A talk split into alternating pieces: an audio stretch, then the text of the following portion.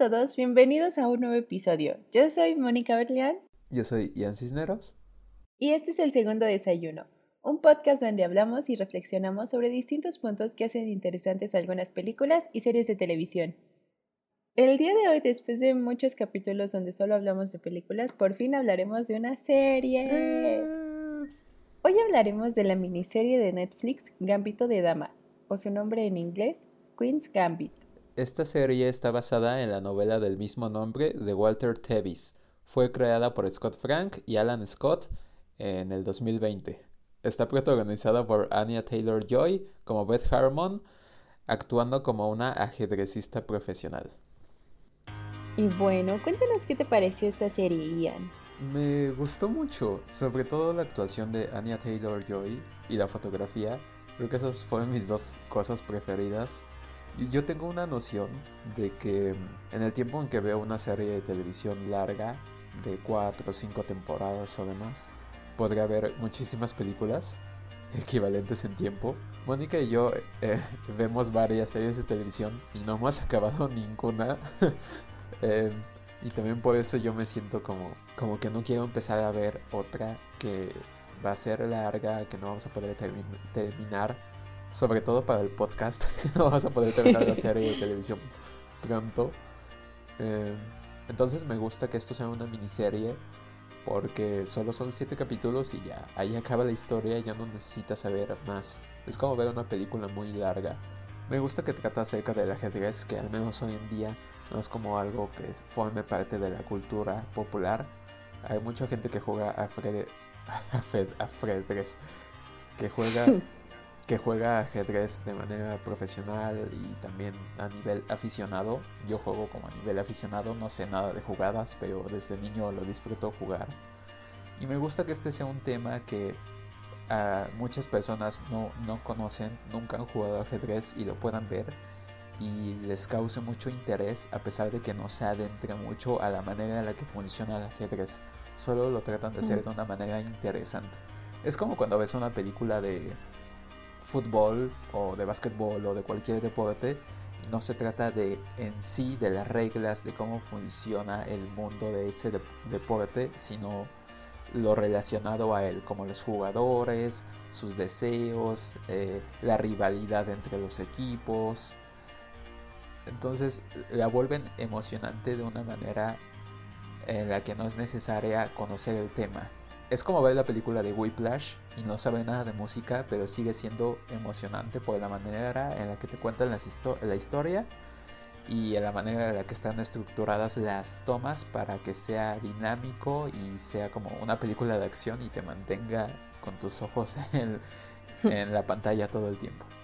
Y también lo que me gusta de esta miniserie es que no es el formato común de que los episodios están hechos para un tiempo asignado en la televisión de 45 minutos y 15 minutos de comerciales. Al ser una serie de televisión de plataformas digitales que, bueno, esta es de Netflix, puede ser de una hora, de 50 minutos, de 45 minutos.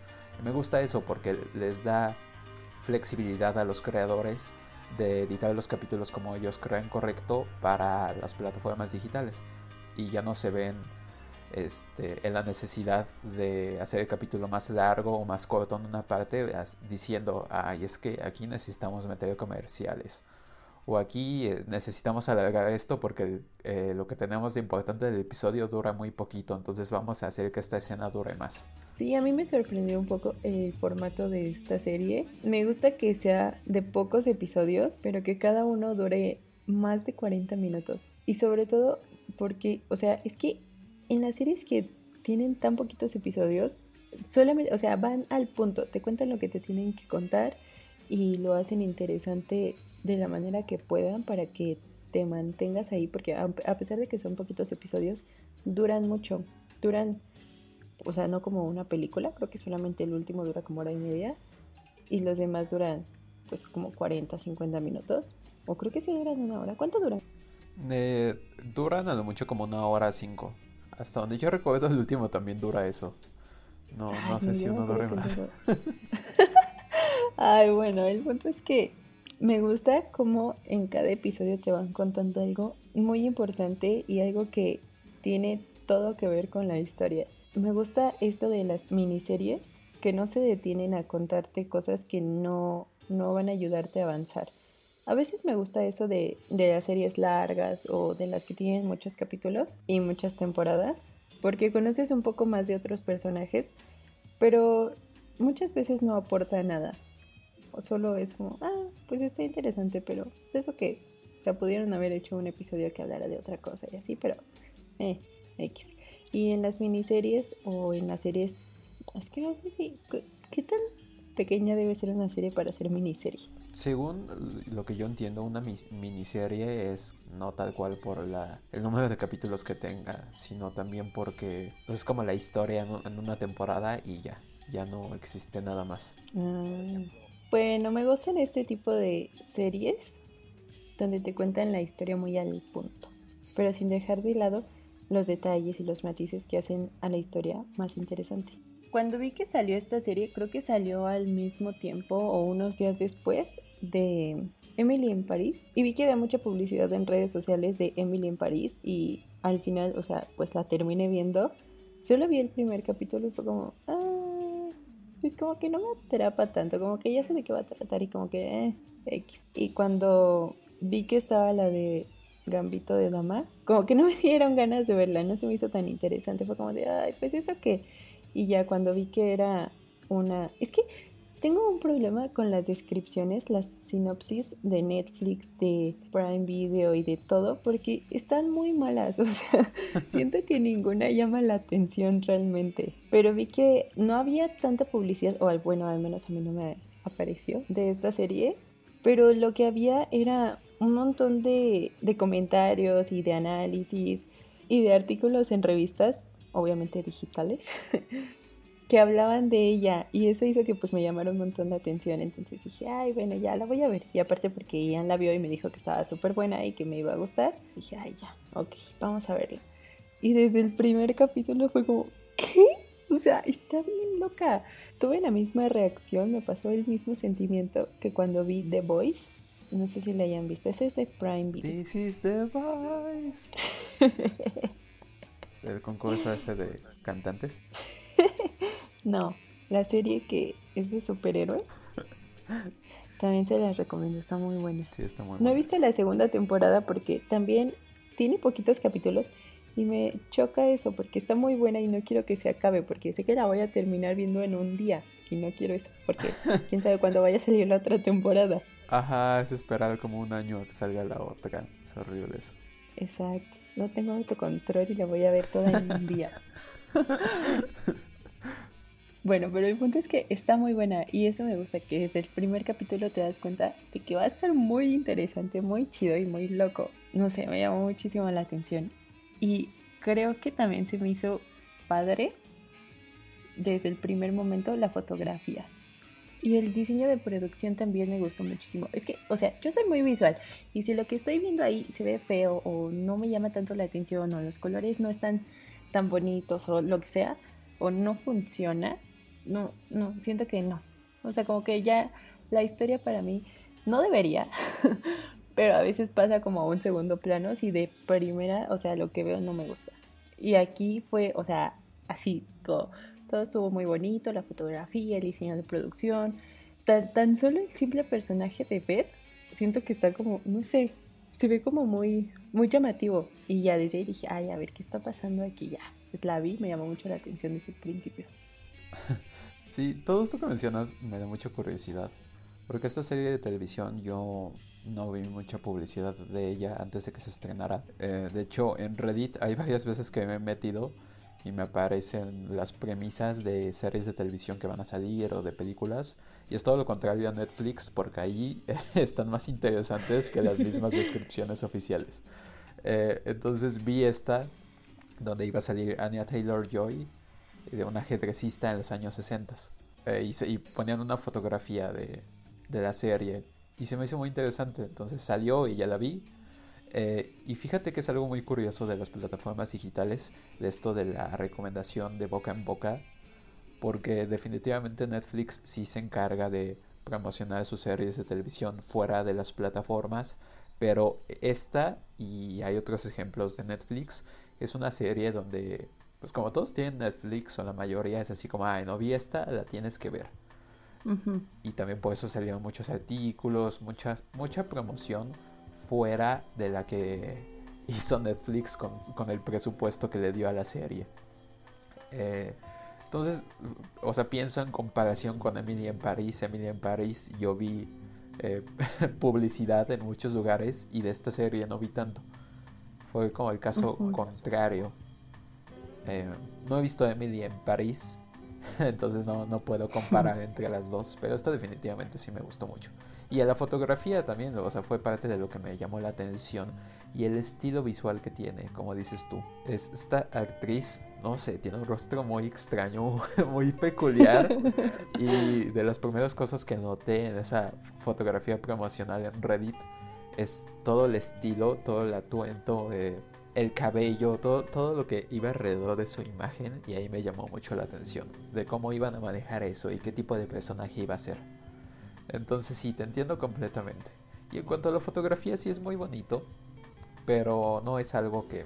O sea, la fotografía usualmente o me siento sorprendido o me da igual. y aquí me sorprende que es muy bonito, pero no es algo que me haga sentir que es la mejor fotografía que he visto en mi vida. Creo que el color, la, la postproducción que tiene en cuanto a, a los tonos a través de cada capítulo y la iluminación también bueno, que eso ya no es postproducción, eso será producción. Esas dos cosas creo que es lo que más destaca de serie de televisión.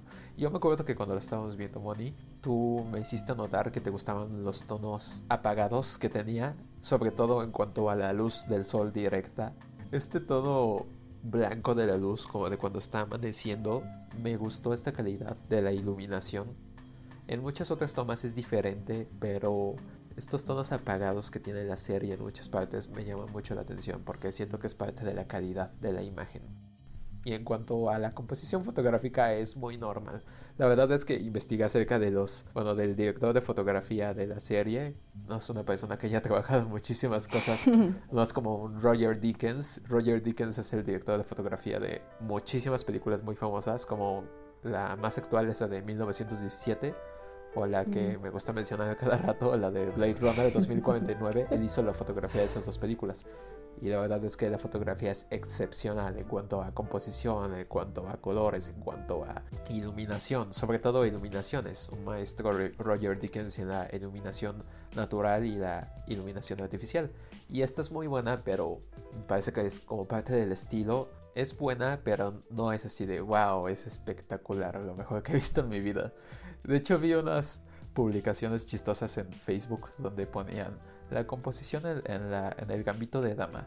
Y eso siempre me dan risa porque, o sea, no hay mucho que analizar, siempre es así de eh, sección áurea, eh, regla de tercios que viene a partir de la sección áurea y sus supuestas tomas inventadas que es así de... Hay una, no sé si te acuerdas, Moni, donde ella se acuesta en su cama. Ah, sí, y dicen que es ¿Cuál? ¿Arco o qué? ¿Cómo decía? ¿O esa no era? No, no sé. Sí, eh, creo que la de arco artificial, arco natural, no me acuerdo cómo se llama, pero eso de que se encuadra la, toma a partir de algo que está en primer plano. marco sobre marco. Ajá, entonces pasa eso de que quita parte de la tela de la parte de arriba de su cama para ver el techo, para imaginarse las piezas de ajedrez y te ponen esa composición y te marcan que el supuesto cuadro de composición es decir, pues es que ahí no hay mucha composición que digamos, ahí se están inventando algo. Ah, esa no la vi, yo pensé que hablabas de donde está acostada, pero está como al lado de una lámpara y está leyendo y la, la toma está como desde afuera de su ventana, que está su ventana al centro y a los lados hay otras dos. Ah, ok, ah, ya sé cuál dices. No, esa no, esa, esa sí, esa sí está bien analizado porque Marcos, o sea, se entiende que, que, eso sea algo de composición que analizar, porque también buscamos a veces eso a la misma naturaleza. Cuando tú y yo tomamos fotografías, el marco es importante para reencuadrar la escena con algo que ya está puesto ahí, que no necesariamente es algo que tú estás colocando, que en el caso de la serie de televisión sí lo están haciendo. Pero cuando lo ponían el ejemplo de con lo de la tela, de que rompía la tela, es esto así como, o sea, ahí no hay mucho, no hay mucho que analizar en cuanto a fotografía. A mí al principio algo que no me gustó mucho fue el tono de la imagen se me hizo como muy apagado, muy triste y pues no es nada mi estilo. Pero ya que vas sabiendo la historia, ya que te van contando sobre los personajes, no, no sé, o sea, me pareció que esa era la que tenía que ser. Se me hizo muy bonita la edición que tenía y también me gusta mucho cómo, cómo te cuentan la, la historia. Tiene una manera de contarla que es muy atractiva, no solamente en los diálogos o en las mismas actuaciones, sino también tiene muchos silencios y muchos momentos como de reflexión y de introspección de los mismos personajes. Y eso también nos cuenta algo. Siento que, no sé, es que está muy padre. Es algo que no había pensado, ¿sabes? Em, definitivamente hay partes donde no hay mucho diálogo y hay mucho que te explican a través de sus movimientos o de sus gestos. Y sí, eso me gusta a mí también. La verdad es que no soy tan fan de ese estilo de, contar historias en el cine, que hay muchísimo diálogo. Por ejemplo, la película de The Social Network tiene muchísimo, muchísimo diálogo y es diálogo muy bueno, pero es así como... Ah, a mí no me, no me causa mucho escuchar mucho diálogo. Prefiero ver y yo también reflexionar a partir de lo que estoy viendo.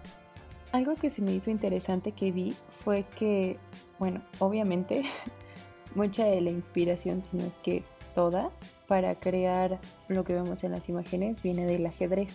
Pero no solamente en un sentido literal, sino también como en lo que rodea el ajedrez, lo que significa y lo que representa y todo esto.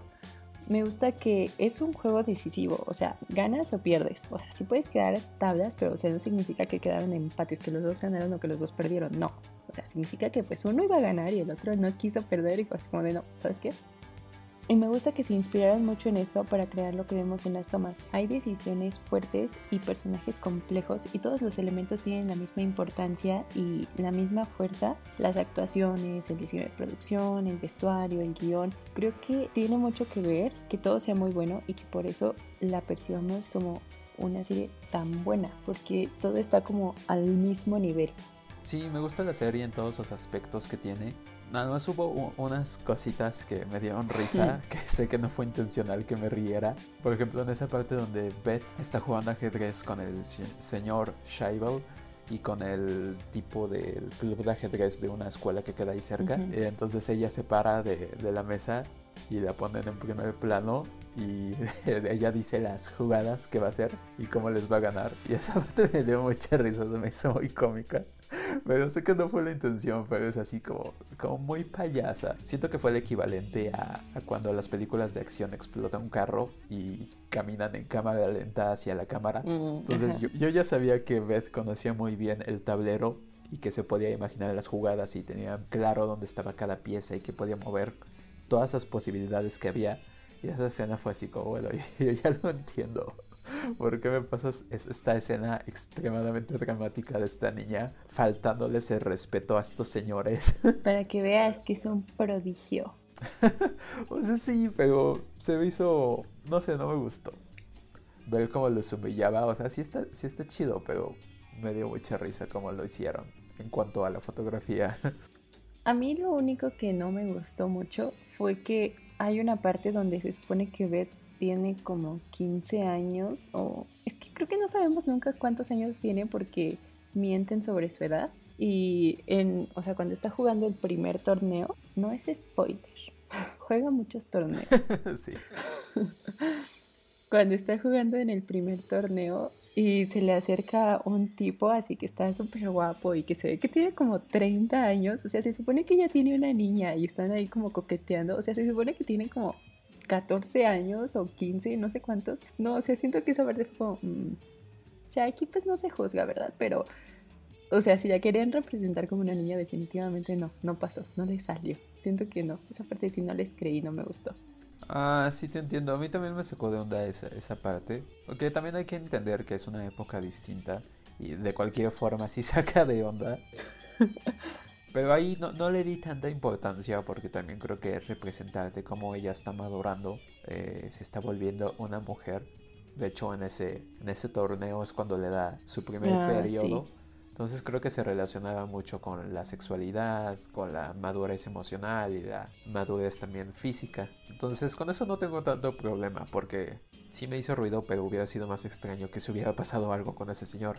Ahí hubiera cambiado completamente eh, el significado de esas escenas. Sí, o sea, siento que yo tampoco le tomé como mucha importancia y me hizo un poco de ruido porque personalmente me choca que pongan actores así de 30 años a que interpreten personajes que tienen 15 años o, o bueno, no tal cual 30 años, pero no sé, o sea, siento que no, no me gusta eso, pero lo entiendo. Y no, no me causó como tanto conflicto realmente, pero fue algo, un detalle que no me gustó.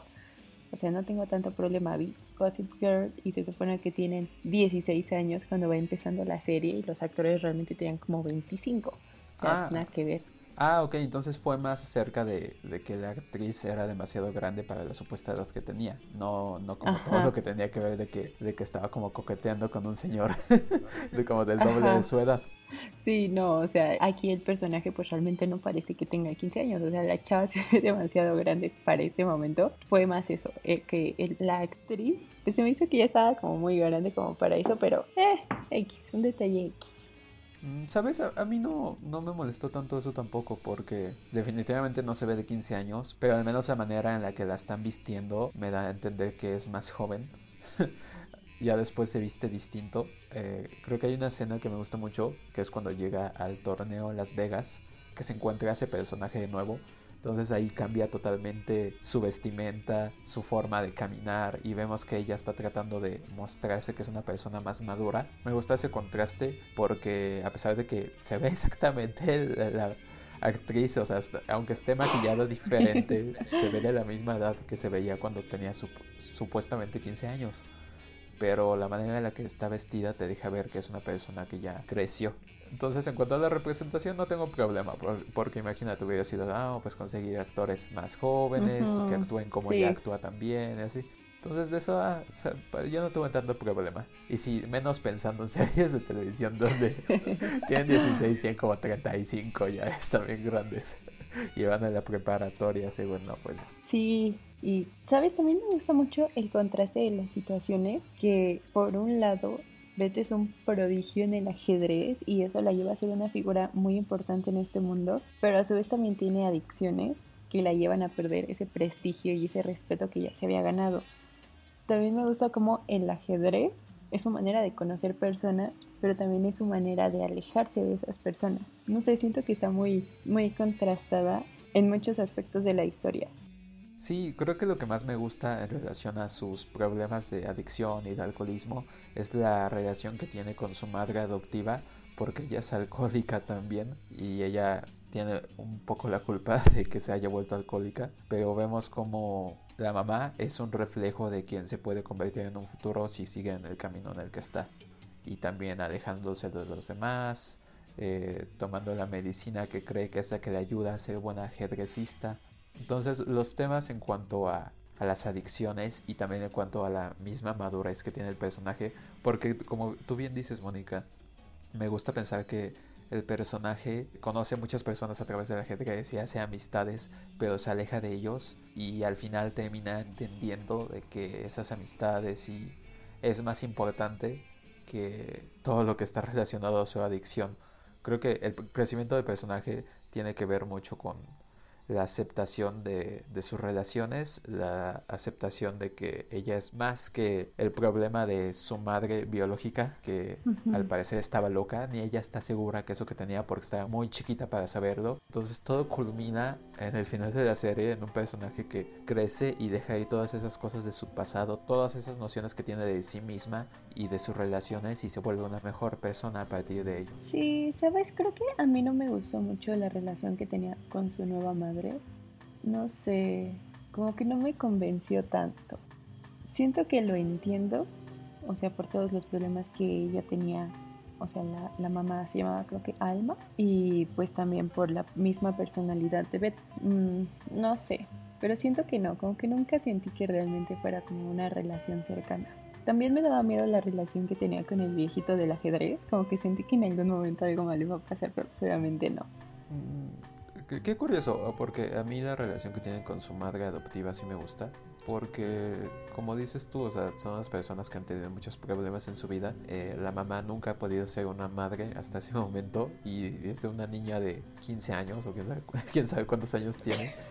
Y Beth, pues, ha sido siempre una chica muy seria, con muchos problemas emocionales. Me parece que su relación fue lo mejor que pudo haber sido sí veo el afecto que tienen eh, la una por la otra en algunas conversaciones o en algunos gestos, pero también entiendo que son dos personas que están juntas por necesidad, porque Beth se queda sin casa, sino se queda viviendo con la madre adoptiva y la madre adoptiva pues pierde todo, se queda sin dinero, no, ella no trabaja. Las dos se impulsan a ser mejores, ella impulsa a Beth al ajedrez, y Beth le apoya y le da un propósito para seguir viviendo porque la verdad es que la mamá no tiene nada, perdió todo y las aspiraciones que ella tiene de ser una pianista las deja ir por sus problemas depresivos y por sus problemas de alcoholismo. A mí sí me gusta que a pesar de que no es una relación ideal, lo manejan lo mejor que pueden. Y definitivamente sí, el señor Scheibel me daba cosa a mí también. Como que, no sé, parecía que iba a abusar de ella en algún momento o algo feo porque no, me sacó de onda, como que no sabía qué esperar de él. Me dio gusto que no, que todo fuera normal y que el señor, a pesar de que era extraño, su única intención era enseñar a esta niña a ser buena ajedrecista. Sí, eso sí me hace muy, no sé, como muy curioso, porque siento que lo pudieran haber manejado de un montón de maneras, pero creo que todos en esta serie tienen personalidades raras, como que su mismo carácter, su mismo temperamento, es como que esperas que hagan algo, no sé, o sea, como que desconfías, se sientan a los personajes como si tuvieran segundas intenciones, porque por ejemplo cuando Beth le dice a su nueva mamá que quiere jugar ajedrez, le habla del premio y le dice que son, ay no me acuerdo, pues dinero. Y su mamá como que le brillan los ojos y, o sea, entiendo que era porque pues ella no tenía dinero y su esposo no le mandaba, pero sentí que en algún momento como que la iba a querer explotar y que ya no iba a querer jugar ajedrez o ya no iba a querer estar con ella o no sé. Como que siento que todo el tiempo parecía que tenían segundas intenciones los personajes. Sí, definitivamente. Y no sé si eso sea problema de cómo fue escrita la serie o de la misma dirección que le dieron a los actores o de la edición también. Porque yo también pensé eso en cuanto le brillaban los ojos a la mamá, así de, ¡ay, dinero! ¿Eres bueno en el ajedrez? A ver, vámonos. yo me imaginé que iba por ahí y yo dije, ah, pero como que te hacen creer eso y también al principio con el señor Scheibel yo pensé en el abuso y entonces como que yo estuve esperando que fuera el estereotipo del tipo de la historia y por suerte no fue en ninguno de los sentidos. Tal vez ese es el problema que te parece que te están guiando por un lado y no, esa no es cierto. O tal vez también es intencional, de que no sabes en realidad qué es lo que quieren estos personajes y ellos también lo dejan pasar y no pasa lo que nosotros esperamos. Creo que por eso también es bonita esta historia. Sí, a pesar de que es trágica en muchos sentidos, el final de la serie es muy optimista. Y a pesar de todo lo que, lo que perdió Beth, termina bien todo.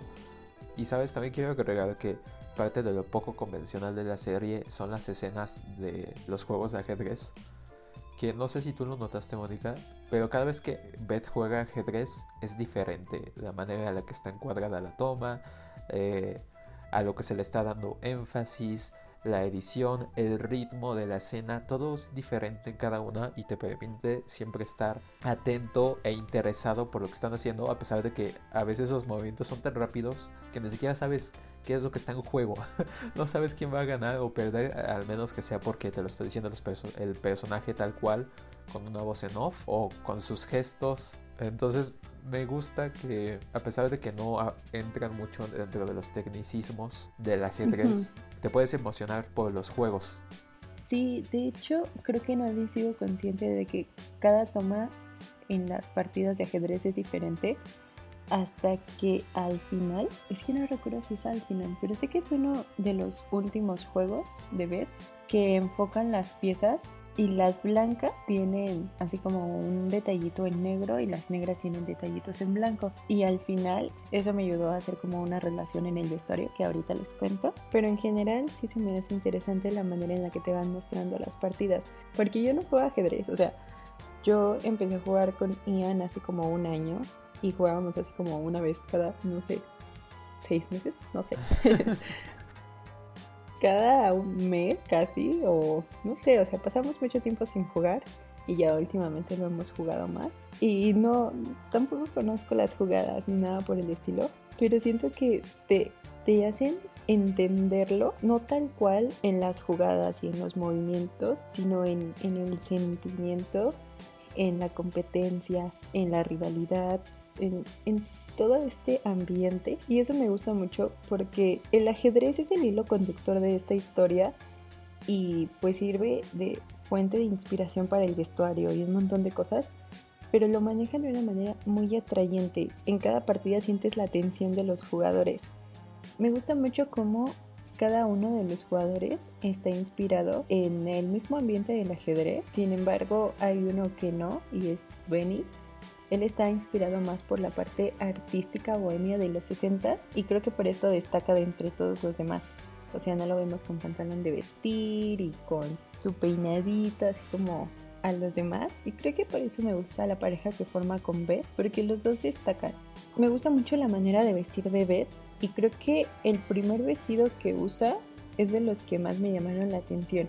Cuando llega al orfanato, el vestido verde que usa, me gusta la sensación que da, que a pesar de que está hecho a mano, está viejo y no es, creo que ni siquiera le queda bien, o sea, no es como de su misma talla, la hace sentir cómoda y gracias al bordadito que tiene en la parte del pecho, siento que le brinda una cierta conexión con su mamá, porque su mamá hizo el bordadito, le pone su nombre o algo así, no me acuerdo qué le pone. Sí, sí le pone su nombre.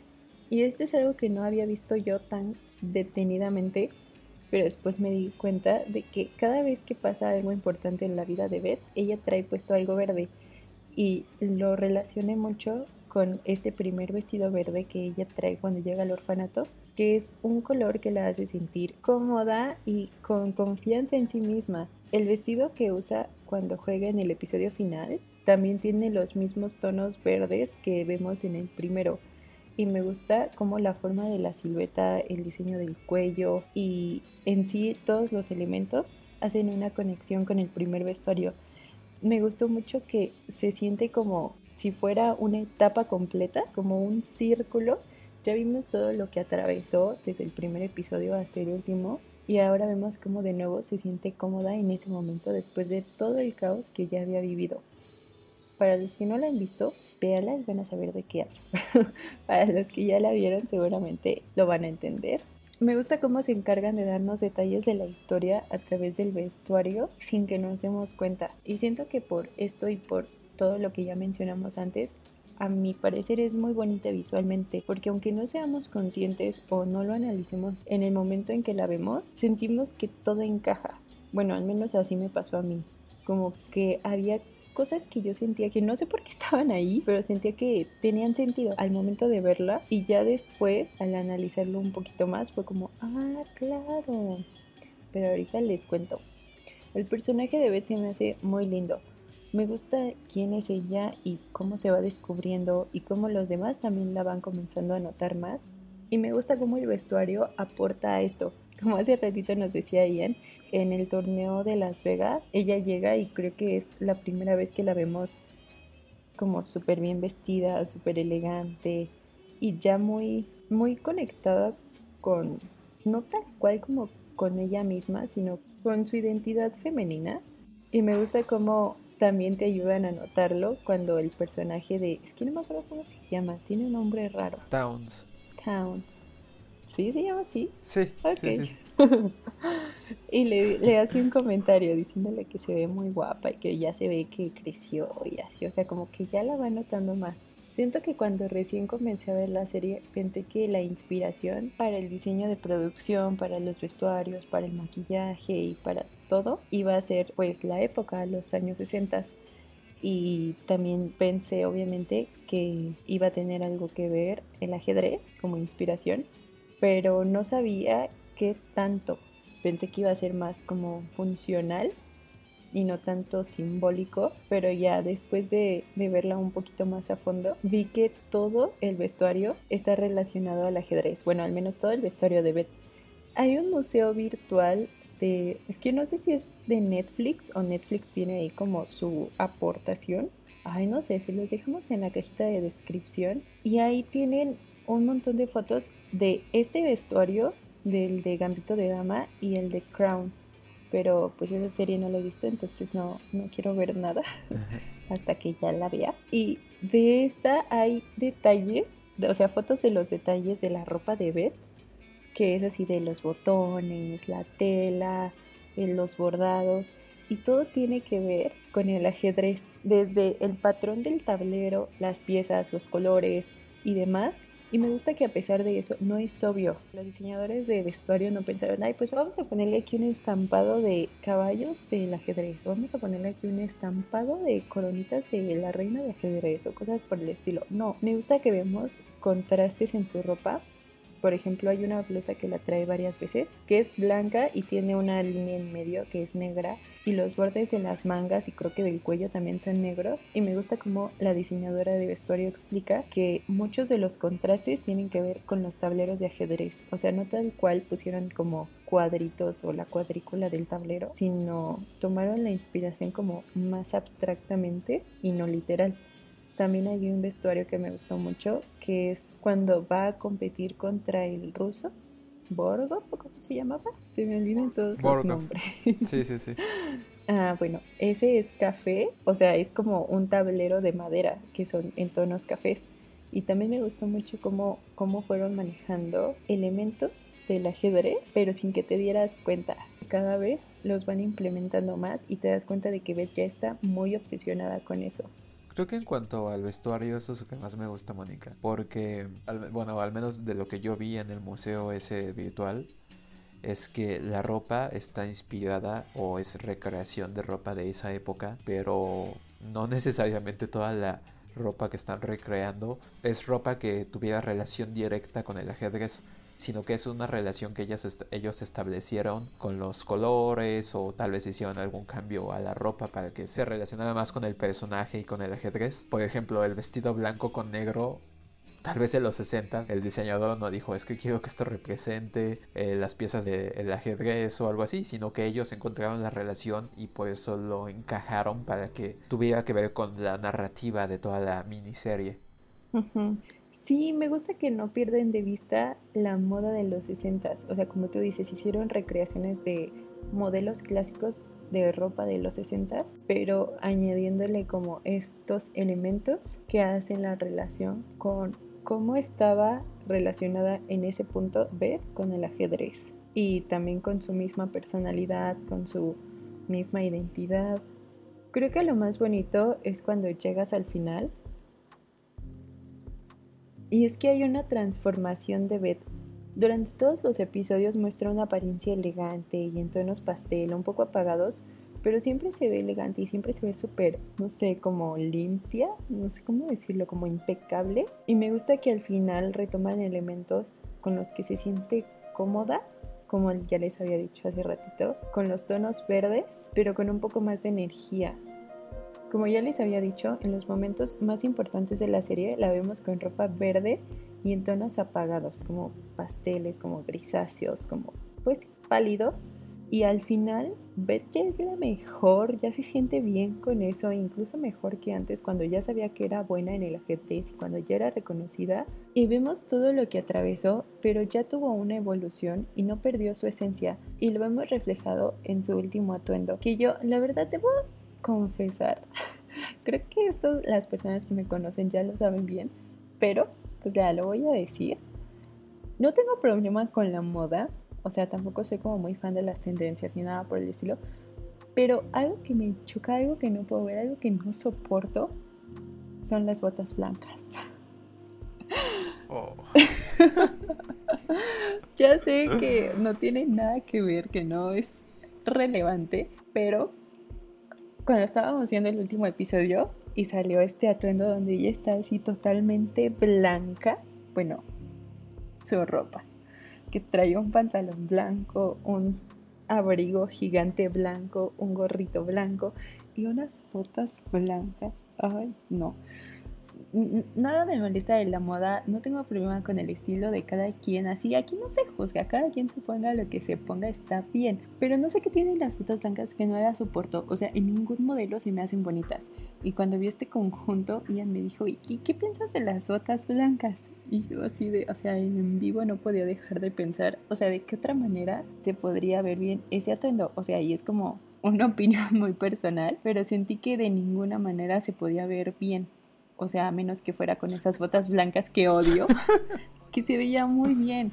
O sea, me dijo Jan, ¿de qué otro color le pondrías las botas? Y yo estaba pensando así en mi mente, como tratando de visualizar, no, pues que unas botas verdes, no, pues que unas botas igual y blancas, pero pues un poquito más como aperlado o como más beige o no sé, pero no, no tenía sentido y no sabía por qué. Y yo después cuando vi la exposición en el museo, vi que con ese último atuendo trataban de representar a Beth como Ay, es que no sé si decirlo. No, sí, no es spoiler. Pero vi que con ese último atuendo trataban de representar a Beth como una reina blanca, como una pieza de ajedrez. Sabemos que le gusta ganar y que tiene ventaja cuando juega con las piezas blancas porque esas son las que inician, las que hacen el primer movimiento. Y ahora, al final de la historia, ella es la mejor y es la única mujer que ha jugado contra hombres en un torneo súper importante o sea, obviamente ya es la reina y se siente súper cómoda muchísimo más que antes. La representan como esta pieza de ajedrez que es súper valiosa, súper importante y que realmente si le hubieran cambiado las botas blancas no hubiera tenido nada de, o sea, no, no hubiera tenido ese impacto, creo yo. O sea, no, todo, todo encajaba. Hasta siento yo que el sombrerito que tenía parecía una coronita. Sí, creo que eso fue intencional. Fue lo primero que yo noté del atuendo, que tenía el gorrito que parecía como parte como de una pieza de ajedrez. Ajá, y creo que este gorrito se me hizo muy icónico porque hay, bueno, es que creo que de las escenas que más recuerdo donde está jugando ajedrez, no me acuerdo contra quién, creo que contra el viejito bigotón, barbón de lentes en Rusia pero es que no estoy segura si era con él.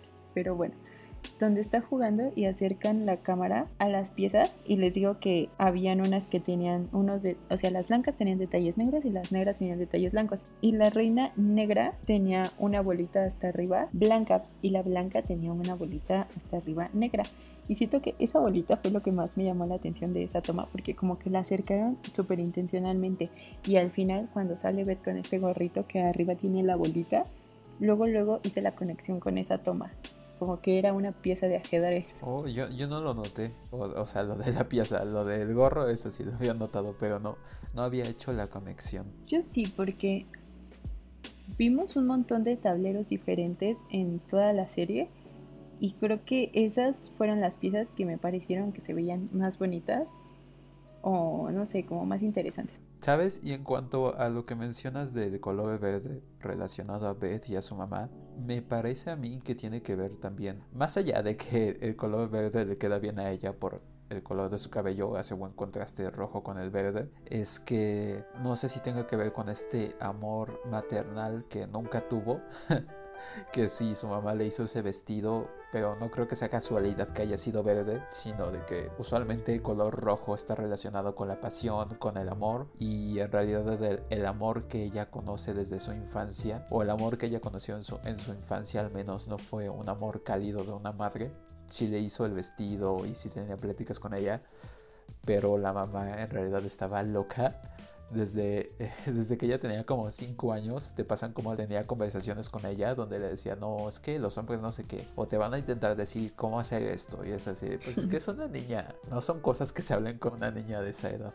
Entonces ella en realidad no conoció un amor verdadero en su madre, y luego falleció, y luego tuvo un amor poco convencional con su madre adoptiva. Entonces, más allá de que haga buen contraste su ropa verde con su cabello, creo que también se relaciona con que ella nunca tuvo un amor normal y eso, eh, pensándolo más a fondo, también se relaciona con la relación que tiene con los personajes que conoce la serie, donde ella no conoce cómo es un afecto real hacia otras personas. Y también por eso ella se distancia de los demás.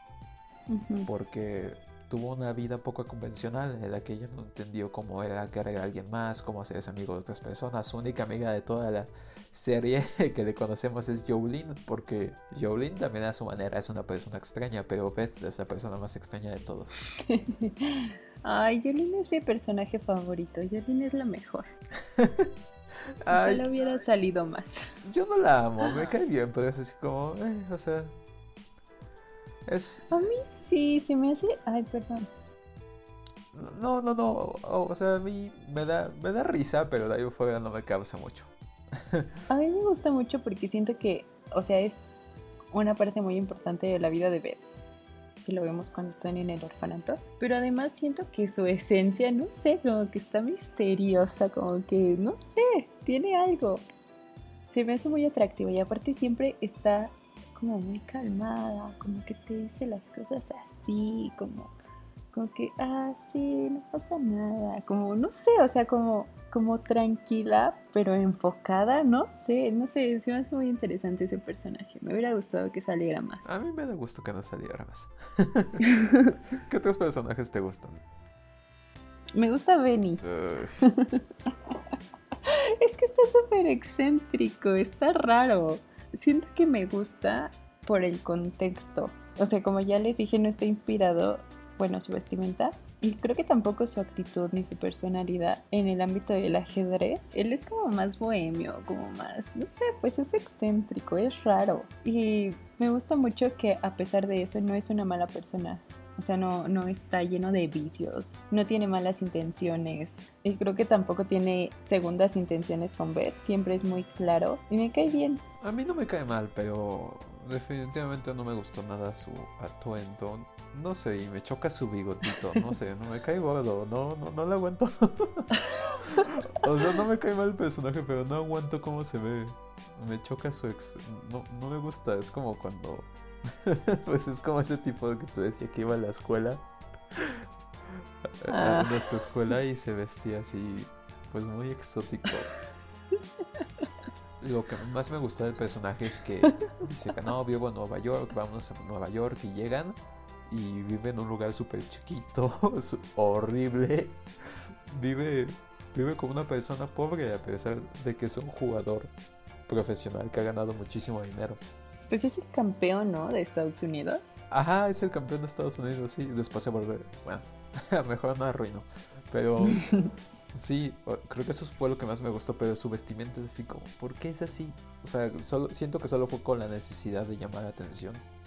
No, no veo qué me aporte a mí que su personaje tenga su bigotito chistoso y su ropa como si fuera un personaje del viejo oeste y su cuchillo es así como a mí eso que me que me da el personaje creo que solo fue con la intención de hacerlo único de hacerlo diferente a los demás en ese sentido pero no no hay una explicación real de por qué se viste así en la serie al menos o sea tal vez si la encontramos por fuera tiene un ego muy grande y tal vez eso también se representa en su ropa, pero hubo muchas maneras en las que pudieron haber hecho eso. Eh, yo lo veo arbitrario, que solo es para llamar la atención con el personaje y no me gustó eso. A mí sí me gustó porque aparte también es una persona que te tratan de decir un poquito más sobre él que otros personajes con los que se encuentra Beth y te dan a entender que es una persona como muy muy abierto y como muy aventurero. Creo que yo sí le encuentro sentido a cómo es él. Ok. Estoy en desacuerdo, pero está bien. Ay, también me gustaron los McLemores. ¿Cómo se llamaban? no me acuerdo, los gemelos. Me daban Los miedo. gemelos. Yo sentía que uno de los gemelos parecía que era este con, hecho con efectos especiales, que uno estaba ahí. Pues así como ponen gemelos cuando en realidad no tienen gemelos en las series de Como el televisión. juego de gemelas. Ándale, como ahí. Sentí que no. No, yo lo busqué porque es que cuando lo vi dije, no inventes, se parecía a Macklemore al rapero. Y después dije, no, ¿qué tal que me estoy inventando? Y lo busqué y busqué a Macklemore y sí se parece. Y yo dije, pero es que cómo, o sea, no sé si alguien más les haya encontrado parecido, pero yo siento que sí. Hay tres Macklemores en este mundo. Pero sí son, son gemelos, son dos personas, no está hecho con efectos especiales. Ah, no, sí, o sea, no dudaba, no lo investigué, pero no dudaba que de verdad eran gemelos, pero sentía raro verlos ahí juntos, no sé. Ay, ellos me cayeron bien, son bien cool. A mí más o menos, creo que no se me hicieron muy interesantes. Fue como, pues existen y ahí están. Muy interesantes, no creo, pero se me hicieron buena onda. Sí, buena onda sí fueron. Pero también, ¿sabes? Creo que sí, mi problema con la serie y con algunas creaciones, algunas historias, es que hay personajes que solo son poco, poco convencionales por ser poco convencionales. ¿Por qué tenían que ser gemelos si no podían ser simplemente hermanos? Entiendo que es una decisión creativa, pero... Y que sí, eso pasa en la vida real, pero es una novela y luego es una miniserie. Hay cosas que pasan y no pasan por el azar del destino y los autores lo deciden, pero decir, pues esto ¿qué aporta la historia. Que sean gemelos, ¿qué me cambia? ¿Qué va a cambiar la relación con Beth a que si son hermanos? En realidad no hace nada, pero es solo para ser lo único. Pero me cayeron bien. Sí, sí, sí, igual a mí. No tengo nada en contra de ellos. Mi personaje favorito es el de Borgov. Creo que su presencia en la pantalla, no sé, es como muy intimidante. Me gusta su mirada, me gusta su rostro, cómo se ve como es una persona profunda, inteligente. Beth y Borgov son mis personajes favoritos. A mí me gustó su personaje, pero es que entiendo que es ruso y que no sea una persona muy como que demuestre mucho sus emociones, sus gestos no sé, como que sea una persona fría, también me resultó intimidante y se me hizo interesante también cómo lo presentan y lo que nos cuentan de él, pero... Eh, normal. no, a mí sí me encanta. Creo que fue una buena decisión escoger ese actor. Sabes, creo que algo que me llamó mucho la atención y todavía no descubro exactamente por qué, o sea, como que todavía no le encuentro un sentido más simbólico fueron a los tapices. los tapices de la casa y de los hoteles y de cada cuarto donde estaba Beth siempre me llamaron mucho la atención. Y no soy fan de los tapices, siempre he tenido la impresión de que son tristes o no me gustan. Creo que tiene que ver con que hay muchas películas de terror donde las casas están tapizadas. Igual y no hay muchas, pero yo he visto bastantes. y no, no me dejan un buen sentimiento. Pero aquí me gustaron mucho. Me gusta cómo manejan los colores y las formas para ayudar a crear atmósferas. Y me encanta que a pesar de que hay tapices como en el cuarto de Beth, que está todo lleno de flores y son flores como muy chiquitas y se puede llegar a ver como saturado el espacio, lo manejan de una manera muy inteligente o muy armónica. Porque en la cama de Beth también vemos estos elementos florales en las cobijas y al lado de su cama hay una lámpara y también tiene ese tapiz. Pero no sé cómo lo logra que no se ve mal. O sea, y a pesar de que son los mismos tonos y los mismos colores y la iluminación es cálida, no se ve mal. No sé cómo lo hacen, me llamó muchísimo la atención y también cómo manejan los colores, que a pesar de que en la mayoría de las escenas se ven como colores apagados, se siguen viendo como muy, no sé, como que tienen mucho color, como que están ricos, como no sé, como en la sala de su casa que está azul y se ve como un poquito apagado, pero no se ve triste. Me gusta cómo ponen acentos en los lugares con muebles grandes o con muebles lisos o con lámparas pero también me gusta cómo manejan, como por ejemplo les decía, la habitación de Beth, que está llena de un montón de cosas y no se ve mal. No sé, siento que esto me llamó mucho la atención y todavía no sé si tenga alguna relación más profunda, pero definitivamente crearon atmósferas muy bonitas. Sí, yo no tengo problema con los tapices en general. Me parecen bonitos los de la serie, pero no tapizaría mis paredes de, de mi casa. Ay, algo que se me hizo también bien raro fueron los cuadros. Eh, creo que en muchas escenas se ven cuadros así de arte. Y en la casa de Beth se ven unos bien raros, como de unos gatos. Creo que eran gatos. Sí, unos caballos. Unos muy feos, eso sí. Sí. Esos no me gustaron. Y de hecho, cuando Beth remodela, se me hizo bueno que los quitara. Creo que es los quitó. Ya ni sí, sí, sí, los quita. qué bueno. Qué bueno. sí. Bueno, para quienes no hayan visto esta serie, espero que después de escuchar esto, para empezar, no les hayamos spoileado nada y que les den ganas de verla, porque creo que es una serie que de verdad es no solamente bonita visualmente, sino que tiene una historia muy profunda con personajes complejos y una temática que no es tan común, manejada de una manera, no sé, a mí me parece brillante y me gustan mucho todos los elementos. Vale la pena verla y se las recomendamos. Sí. y bueno, después de toda esta plática y de que nos dejen sus comentarios, creo que podemos hablar de nuestro segundo desayuno.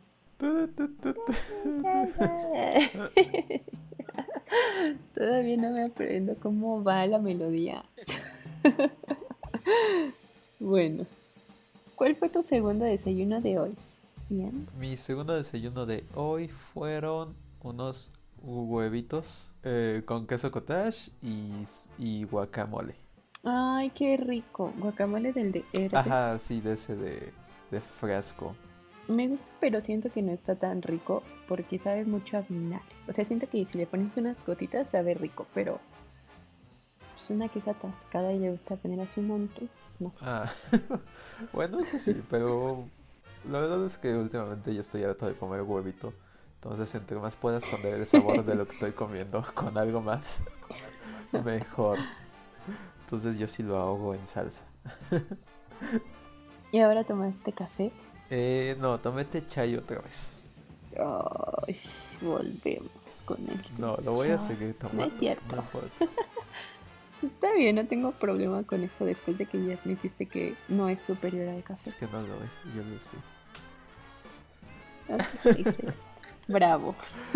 Pero sí, ayer sí tomé café varias veces en el día. No debí, pero lo hice.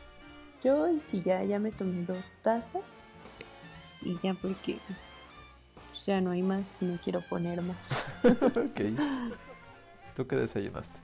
Yo, ahorita, ustedes no lo saben, pero estamos grabando en la mañana y, y estaba en clase, entonces todavía no hago mi segundo desayuno. Pero les cuento el primero, fue un pan de chocolate, que es como una rebanada de pastel, como el de Matilda, como el de tú puedes, Bruce. ok y una taza de café. Ok, ahorita no se me antoje mucho. Pero suena rico. Yo sí ya tengo hambre, ya quiero el segundo desayuno. Yo quiero el no sé qué me voy a hacer.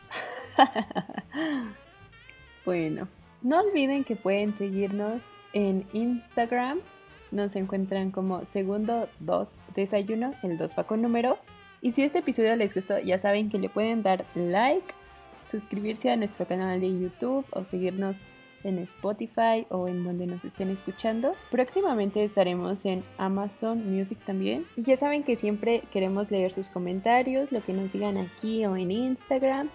Y no se olviden de compartir también este episodio para que alguien que le llame la atención Gambito de Dama lo escuche y le den ganas de verla o si ya lo vieron pues simplemente para que nos escuchen y a ver si compartimos mismas opiniones o no. Cuéntenos todo lo que pensaron de esta serie. Y díganos si les gustó el bigotito de Benny o no. A mí no me gusta, me choca su y las botas blancas de No sé si nos gusta. Eso no, de eso no escriban, solo escriban el bigote de Benny. No le hagan caso a Mónica. bueno. Hasta la próxima. Bye.